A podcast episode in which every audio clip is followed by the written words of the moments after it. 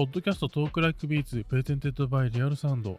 Real Sound 他で執筆している私、イミヂクモと。同じく Real Sound ほか各所でもインタビューや執筆活動、音楽活動を行っている私、姫乃たまでゲストの方々をお迎えして、現在気になっている音楽について解説や時には脱線しながらトークしていこうという番組です。ゲストは前回に引き続いて SKY-HI さんをお迎えしております。よどうも、 SKY-HI です。よろしくお願いいたします。よろしくお願いしろしくおます。願いします。というわけで中編ではスカイハイの感性を磨いたカルチャーと題してスカイハイさんの人間性を紐解いていきたいと思います。でまずご自身に影響を与えたカルチャーっていうとどのようなものが思い当たりますか、まあ、いろいろあると思うんですけど。そうですよね。ど、どっちにしようかな。い お、似たどっち？二択があや、る。基本的にあの、あのーまあ、ラップミュージックそのものもそうなんですけど、ヒップホップの、あの、ヒップホップっていうカルチャーからもらった影響はやっぱり大きかったりしたので、その話とかかな、まあ、音楽始めようと思ったのは、それこそ、当時、あの、良質なドキュメントも多かったので、なんか、あの、ヒップホップドキュメントはやっぱりすごい好きですね。あの、ヒップホップ、その、おお音楽としてのこともそうですけど、精神性みたいなものにはだいぶ救われているので、うんうんなんかそういったものが、あの、色濃く出てるヒップホップのドキュメントみたいなものはすごい好きなものが多かったですね。ドキュメントっていうと電気物みたいな感じですか？それとももうちょっとあそうですね。あのいろいろあるあの、多分い意図的にだと思うんですけど、やっぱ J- Jay-Z の周辺にそういったものがやっぱり多多くて、あの、フェードトゥーブラックとかがやっぱり一番有名だったりすると思うんですけど、フェードトゥーブラックとかに影響されて、あの、2010年くらいに、インディーズの時代にあの、フローティンラボってあの、音楽制作ドキュメント番組をやったりして、あと、まあ、バックステージとかも Jay-Z だったりするから、そこら辺かな、ヒップホップのドキュメントは本当にあの、いいもの多いなと思います。最近はまあ、ネットフリックスあるんで、あの、定期的にドキュメント上がっていくし、そこはすごい好きですね。はい。おーじゃあもうそういうこうドキュメントものを通じて、まあ、音楽のみならずそのヒップホップっていう全体のカルチャーをにあの親しんでいったそうですね。というそうですね。生活が面白い人間が多かったので、それはすごく 影響をくれましたし、まあやっぱりあの、常に吐き出されるのが、あの、個人、個人としての言葉というか、なんかうんう、ん。あの、妙な全体意識、ポップスにやっぱ、あの、陥りがちな、なんか妙な全体意識みたいなのがなくて、本当にあのうん、すごくミクロな、あの、自分の話っていうのをこう、とことんまですることによって、あの、それが俺の歌にもなるっていうか、マクロな話になっていくみたいな、究極のミクロが究極にマクロであるみたいなものは、やっぱり感じました。うん、そうですね。Jay-Z の自分語りは、すごく自分の中に、あの、うん自分の話として吸収されたところが多いので、うんすごいな。あの、まさか、ポッドキャストで Jay-Z の話をする とは思わなかったな。なんかもうちょっとあれですもんね。あの、あ、そんな人がいるんですね、みたいな話をこう、するのを多分、求められているようなコンテンツだとは思うんですけど、いやいやいやそうですね。いやいやいや多分前編でネオと 2K の話したところあたりからこう決まっていたのかもしれません。まあ、90年代末からのその JG の勢いみたいなもう今やマジのそうですねマジの方ですね なかなかね、あのギャグ漫画でも出てこないですよね。嫁の誕生日に島買う人はね。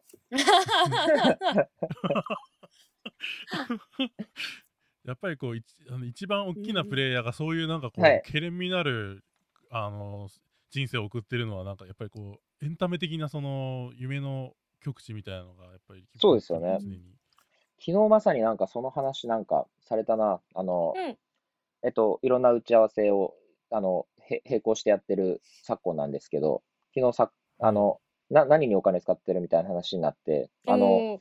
それなりに十分な貯蓄貯蓄があるんですけど、自分が使ってるお金って、うん。あの、本当、ウーバーイーツくらいになっちゃうので、うーん。金銭にマジで興味がなさすぎて、若いプレイヤーのためにも、あの、夢を見せるためにも、でっかいお金の使い方してくれって言われたんで、なるほど。うん。でっかくお金を使おうと思いまして、あの、実家をリフォームするっていうですね。えー、親孝行。あでもすごい親すごいいいじゃないですか。結果それしかない。素晴らしい。でやっぱこう親に家買うみたいなのやっぱあ、こう、でも確かに、確かにありますよね。うん。親、親に家買う。そうそうそう。あの、はい。母親とかねにこう楽させるために家買うみたいなうんストーリーってやっぱありますよね、和室を、和室を洋室に塗り替えてやりました。わいやいや、今あの、お俺が望んだわけじゃないけど。今生でヒップホップドリームを見ました。まあでも、そうですね。あの、なんで、実家帰るの楽しみですね。素 まあ敵。ちょっとね、時勢的に、ご時世的にあんまりああれですけど。あれさっきそういえばに二択で悩んでましたけど、ああ、多分あれかも。ドキュメントっていう話にするか、ヒップホップそのものにするかっていうことだと思います。あ、なるほど。うんなるほどカルチャーっていう単語を聞くと、やっぱりどうしてもヒップホップは浮かぶし、ど。うん。うん、あのーそれこそやっぱ、これはベタでいいと思うんだけど、やっぱりうんそうだね、スパイク・リーの映画とかにあの影響を受けた価値観っていうのはやっぱ非常に大きかったりはします。うんうんうんうん。からうん、あのヒップホップの話であれしてもいいんだけど、なんかまあうん、あの、そういうお、そこら辺の同じような話をする人は多分いっぱいいると思うので、うんあの、まあ、せっかくだから、より好きだったのはドキュメントだなといううところで、なんか、あの、気に入っている映像作品の話。まあ、フェードトゥブラックもそうだけど、バックステージが特に好きかな。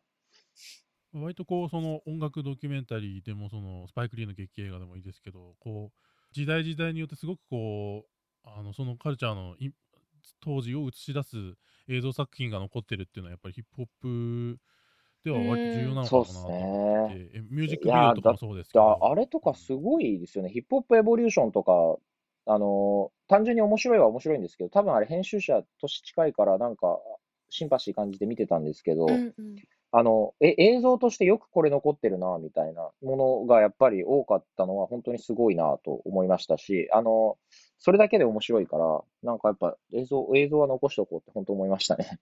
うんうんうん。まあもう映像もそうだしその書き物も割とこうあのメディアとかに肯定的な反応だけじゃなくて世間のちょっとこうあの偏見混じった反応とかも含めてすごくこういろいろこううん文献にも残ってたり、映像にも残ってたりすごく面白いいや、状況ですよね。ヒップホップエボリューションはネットフリックスのあのドキュメンタリーシリーズですけど、はい、うん。ドキュメントものは、すそうですね。やっぱ面白いもの多いな。最近はもうネットフリックスで見るっていうのがし主流なんですか？またおばあさんみたいなこと言ってあれですけど。うん いやー、それが本当にそうなっちゃってて、あの、おまあ、僕、近い友人で岡本零士君とかいるし、あと母親が、あの、音楽だったら韓国のもの好きなもの多かったりもするので。まあ、あんたとりあえずニジプロは見ときなさいっていう話だったんで、一応 Hulu 契約したんですけど、あ やっぱ、あの、途中でだ脱落してしまってですね。あれ？いや、好きなオーディション番組本当に多いんですけど、韓国のオーディション番組は本当に面白いの多くて、あの、 Road to Kingdom とか、あの、もう K-POP アイドルとしてデビューしたんだけど、あの、うまくいかなくて、えっと、契約を打ち切られた2年くらいで、グループ同士が戦うみたいなものとか、へえ。結構、バラエティに寄ったものから、やっぱドキュメント性の高いものまで、一番面白いのは今、割と韓国のアイドルオーディションかもしれないですね。へえ。あ、全然知らなかった。面白い。いや、めちゃくちゃ面白いですね。へしえ。、びっくりするくらいに引き込まれる。へえ。もうそうですよね。し新人のこのオーディションじゃないんですもんね。そうです、そうです。 Road to Kingdom だったかな、タイトルは、そうですね。うわーあ、ちょっとおすすめきき聞きたいです。 Netflix でしょ？私も Netflix を使いますよ。そろそろ。え誰に向かって喋ってんですか？今あのせ世間誰に世間に世間に、えええリスナーリ。スナーに、リスナーのお心の 前ま声にだ使ってないのかという心にそうアンサーした次第ですが、ネットフリックスを、えー、Hulu でもいいですが、使いますよ。私はその時何を見たら。あのー最近面白かったのは、ビヨンセがあのディズニープラスでやってて、何何何？常識？常識？くっそ面白い。くっそ面白いですよまあディズ。ニープラスオンリーいや、デですよね。ィズニープラス、本当面白くて、あの、あれもあるんですよ。僕、ハミルトンが見れるのが本当に嬉しくて、あ、そうですよね。ディズニープラスハミルトンが字幕はついてないです、まだ。字幕もつ字いてない。幕もついてない。ただ英語なんですけど、でも見れるのすごい、うんす来たとごいですよねて。、あのーで、結構面白いですね。ネットテレビ、マジ、あの、ネットテレビ激戦時代ですね。へえ。え、ビヨンセ何なんですか？ビヨンセがどうしたんですか？ビヨンセのあのブラック・イズ・キングっていう、その事実上の最新アルバム本みたいな感当じそうですね。よ映像作品、映像、ビジュアル作品。うんなんか Lemonade の時もそんなバイブスあったけど、で、まあ、ビヨンセ、ビヨンセはあの Netflix とかでも確か、あの、確か、あ Netflix Homecoming デーあれですよね。はい。 Beychella の。はいめっちゃ良かったですね。ホームカホームカミングデーミングデーの方が、あのー個人的なその性癖には刺さるんですけど、ドキュメントとして。でも、 Black Is King みたいなものはやっぱ見ると素晴らしいなという感じは本当にありますね。うーうん。んホームカミングデイ。ホームカミングデーっていう、あのーアメリカのコーチェラフェスティバルでのパフォーマンスの様子を、まあ、へー舞台裏含めて、あのー収録したドへーキュメンタリーで、まあかなり、まあ、話題作、うん。なるほど。ね今、タイムラグで驚いてます。なるほど。結構でもあの、あの、おまあ他の媒体でやるなよって言われたらそれまでなんだけど、あの、ね、ね、いやでもネットフリックスでホームカミングで見た後に、あのう、んうんブラックイズキング見るとやっぱ、あの、つ、つながってるものはすごいありますね。へえう、んメモしようんう。なるほど。なんかか彼女のそのアイデンティティというか、黒人であることとか女性であることとか、まあそれこそあの、えっと、富豪の嫁であることとか、うんうんうんうんうん。まああの、母親であることとか、なんか全部投影されているのは本当に美しいと思うし、なんかうんうんここ、ここ最近興味があった映像作品も割とアジアのものが多多かったので、あの、うん、やっぱりアメリカすげえと思わせてもらったのは本当に嬉しいですね。うーんやっぱりでもそのラッパーの方にしてもビヨンセにしてもこう一人の人のこう語りみたいなのにすごくこう惹かれるところがあるんですかね？あ、でもそれはそうですね。うんうんうんうんあの、こ圧倒的個みたいなものはやっぱり、あの、うんうんうん、もう、うんな、ないとあまり面白くないかな。うーんそっかそっか。うん。多分そろそろあれですよ、きっと。あの、うんまたロジック、ロジックがドキュメントとか出すんじゃないですかね。引退発表したし。多分面白いんじゃないですかロジック、それこそ Netflix で Rapture とかもやってたし、それもやっぱロジックの回が一番好きだったんだけど、うんあの、多分多分出しますよ。どうせ。お と よしそこから追いつくぞ。あ、でもなんか、え、ネットフリックス入られてるんだったら、ホームカミングデーは、あの、おすすめしますね。あもう今今今今メモしました今メモしました。ちょっと戻るとそのヒップホップでドキュメンタリーこれを押さえておけみたいなものって他にもあったりしますか？多分でもやっぱり映像作品として一番有名なのが、おそらく Jay-Z の Fade to Black で、うんうん。あの、ブラックアルバムを作る、あの、アルバムを作る Jay-Z にこう追ってるんですけど、はいはいはいはい。あの、おーそれこそ、言い方悪く言うと、今の YouTube 的な面白さがあるかもしれないですね。へえ。まあ YouTube を今、あの、言い方悪くっていうのも YouTube に失礼なんだけど、うん。なんか、あのーやっぱ、あのー海の向こうのラッパーのストーリーって結構ファンタジーだったので、ああ。なんか、まあ、ティンバランドとか、あの、ファレルとかが、あの、音楽作りながら、独自の音楽理論を展開して、で、すごいテンション高く、こう、曲を、あの、鳴らして、どうだいみたいな話して、うん、これじゃ首振れねえな、みたいなのを Jay-Z とやり合ったりとか、面白そう。いや、あの、あのくだり結あ構、れいいっすよねいいですよね。スタジオの中でのプロデューサーとラッパーのやりとり、めちゃくちゃいいですよね。これいいじゃんそうみたいなそうそうそう。ああれ、ほんと。と。あれとか、なんかあの、僕、あれかも、ファレルが好きなの。あれ、F と B の話だったかな。なんか、うんうん。あの、まあ、言ったら小室コードの話とかをしてて、セブンスになるんだみたいな。あの、ベースを変えたら。で、お、あの、お子ちゃまだったらこれは F メジャーにしちゃうかもしれないけど、俺は B セブンスにすることによってみたいな話とかをすごいしてて、なんか あの、お音楽を作る人間の、あの、リアルを見れたのは割と良かったですね。多分初めて見た時18区とかだったから、すごい、あすごい影響を受けました。うん。やっぱりその、スカイハイさん自身が活動するようになってからそういうのってこう色濃く残ってるなって感じしますか？制作とかしてて。そうですね。まあ、制作が楽しくなきゃいけないっていうのも一個ありますけど、ああ、それすっごい大事ですね。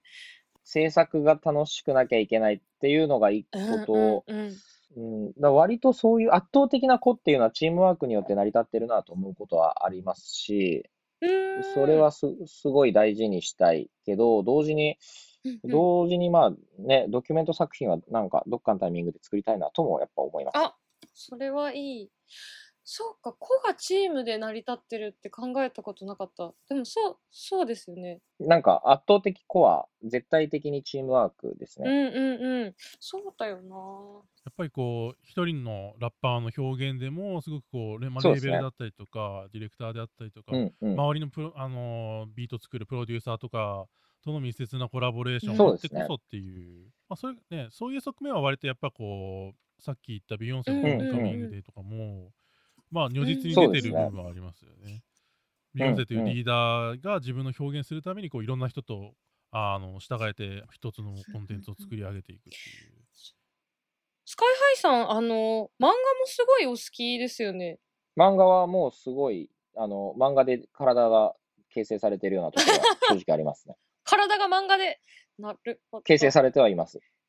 ああ、そうですか。まあ、じゃなかったらこんな T シャツ着ないような気もします。まあ、漫画じゃねえけど、スト2の。確かに。スト2確か T にシャツ。もうあの、多分すごい量読まれてるんだろうなと思うんですが、はい。ちょっと最近おすすめの漫画とかありますか？選びきれない。え、おすすめの漫画ほんと難しくて、あの、これこれこういう漫画って言われると出るんですけど、例えばだから、まあでもなんとなく、うん、なんとなく出すもので言ったら、あの、ビースターズとかになると思うんですけど、ビースターズ？はい。ビースターズもし読まれてない場合は、あの、おすすめしやすいかもしれないですね。えー、ビースターズ。青年漫画。非常にげ、げ、青年漫画、現代性が非常に、あの、高いですし、あの、要はまあ、あれ、いみじくもさんって漫画とか読まれます？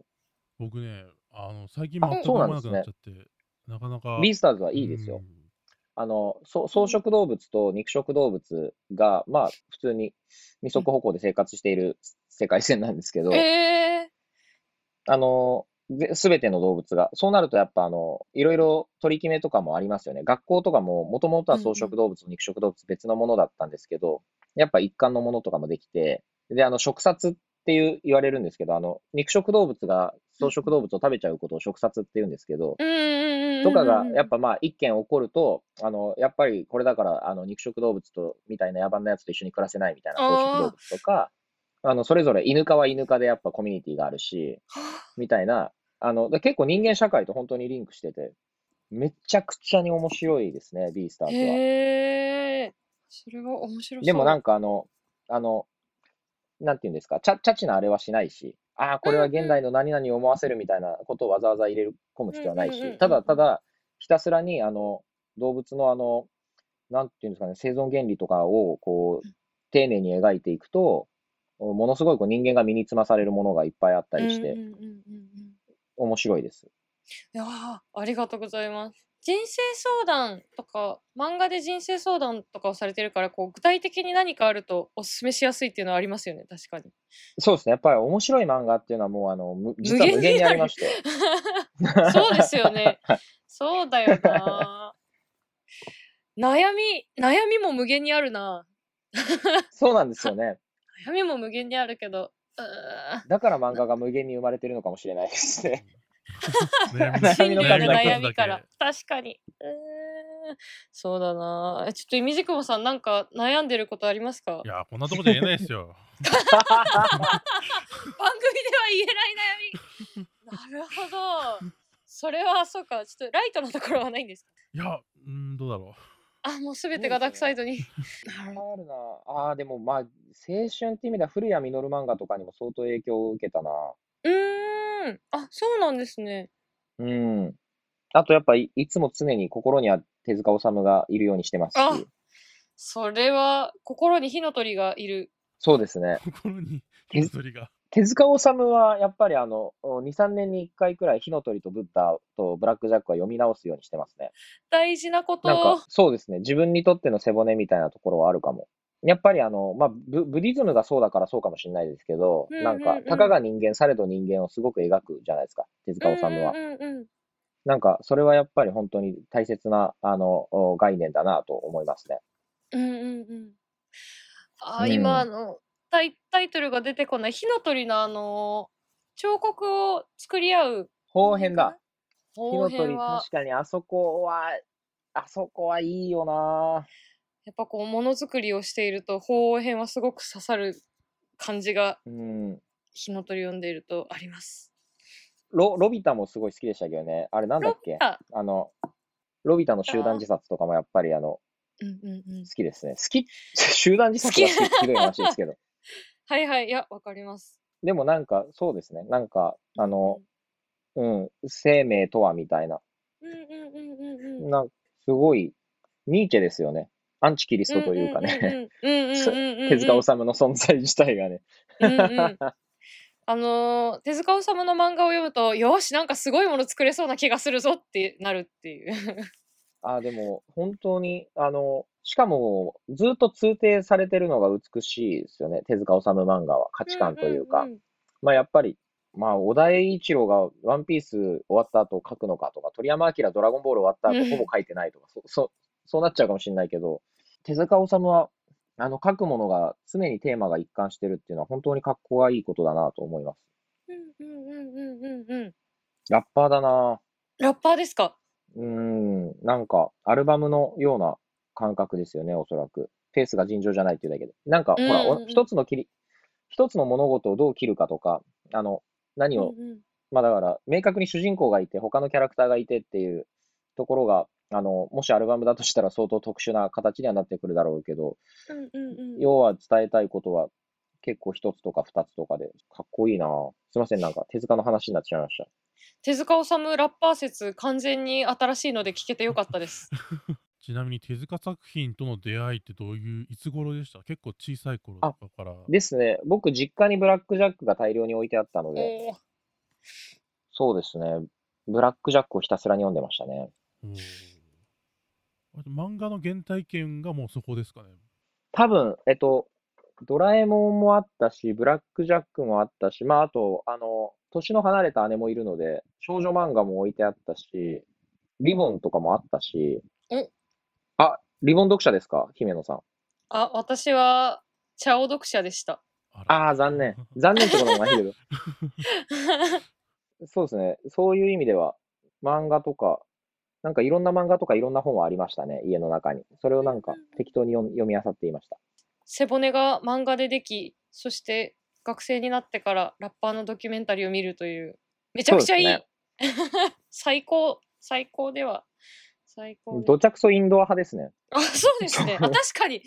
今のところ家の外に出た話がタイの時のエピソードしかないですね。そうなんですよね。本当だ。これでも小学生の時はサッカーとかやってたんですけどね。サッカーはその後？やってないですね。あれ？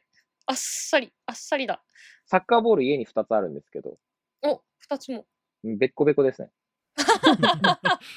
空気入れて、空気入れて。空気入れないですからね。あもうダメだ。もうダメだ。いや、ちょっと、インドアな人間性が紐解かれ。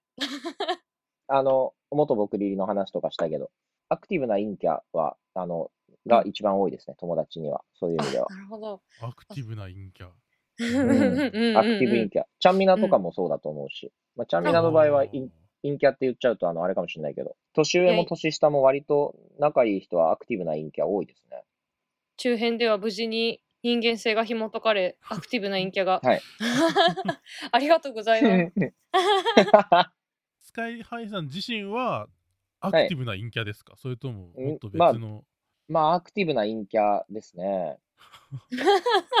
コミュニケーションのあれもそうですし。うん、そこを目指していきましょう、イミジクモさん。アクティブさを獲得したいですね。獲得していきましょアクティブな陰キャ、え AI ですね、略すとね。